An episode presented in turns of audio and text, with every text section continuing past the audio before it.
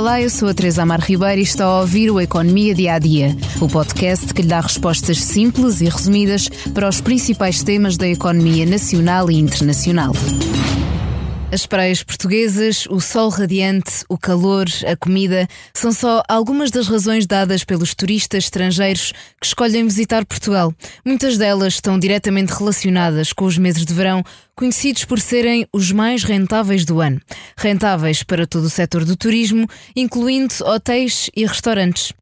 Os dados do Instituto Nacional de Estatística mostram que desde 2011 até 2019, só por uma vez, precisamente em 2011, ano em que a Troika chegou a Portugal, é que o pico do emprego no turismo não coincidiu com o verão. Portanto, é prática comum e, sobretudo, necessária reforçar equipas de serviço de restauração e hotelaria nos meses com mais turismo, ou seja, o verão. Mas agora parece que já não é bem assim. Os dados do INE mostram que em 2022 foi em outubro, novembro e dezembro que ocorreu o pico anual do emprego nestas áreas, o que pode significar também um pico do turismo nesse último trimestre do ano.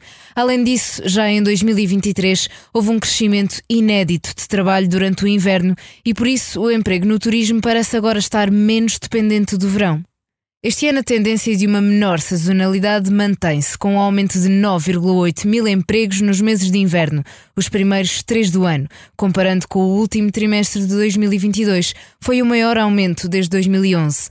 Já no segundo trimestre deste ano, quando se fazem as contratações para o verão, o aumento foi igual, mais 9,8 mil empregos. Mas desta vez o aumento foi o mais modesto desde 2013. Podemos assim concluir que o turismo em Portugal tem vindo a mudar, fazendo praticamente diluir os conceitos de época alta e época baixa, e o emprego do setor reflete exatamente isso.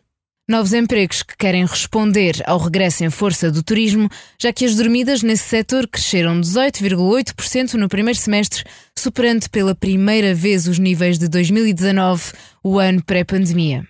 Em termos regionais, só o Algarve é que continua aquém dos níveis pré-pandemia e tem sido tema por estar bem mais vazio este ano, já que os portugueses optaram por férias mais baratas fora de Portugal. E ficamos hoje por aqui no Economia Dia a Dia, mas não fechamos antes de o convidar a ouvir o podcast Liberdade para Pensar sobre o ano 2008. O capitalismo está de boa saúde e recomenda-se ou só estamos à espera da próxima crise? Uma conversa moderada pelo jornalista Paulo Baldeia, com João Duque e Francisco Louçã. Obrigada por estar desse lado. Se tem questões ou dúvidas que gostaria de ver explicadas no Economia Dia a Dia, envie um e-mail para tearribeira.express.empresa.pt. Voltamos amanhã com mais novidades económicas.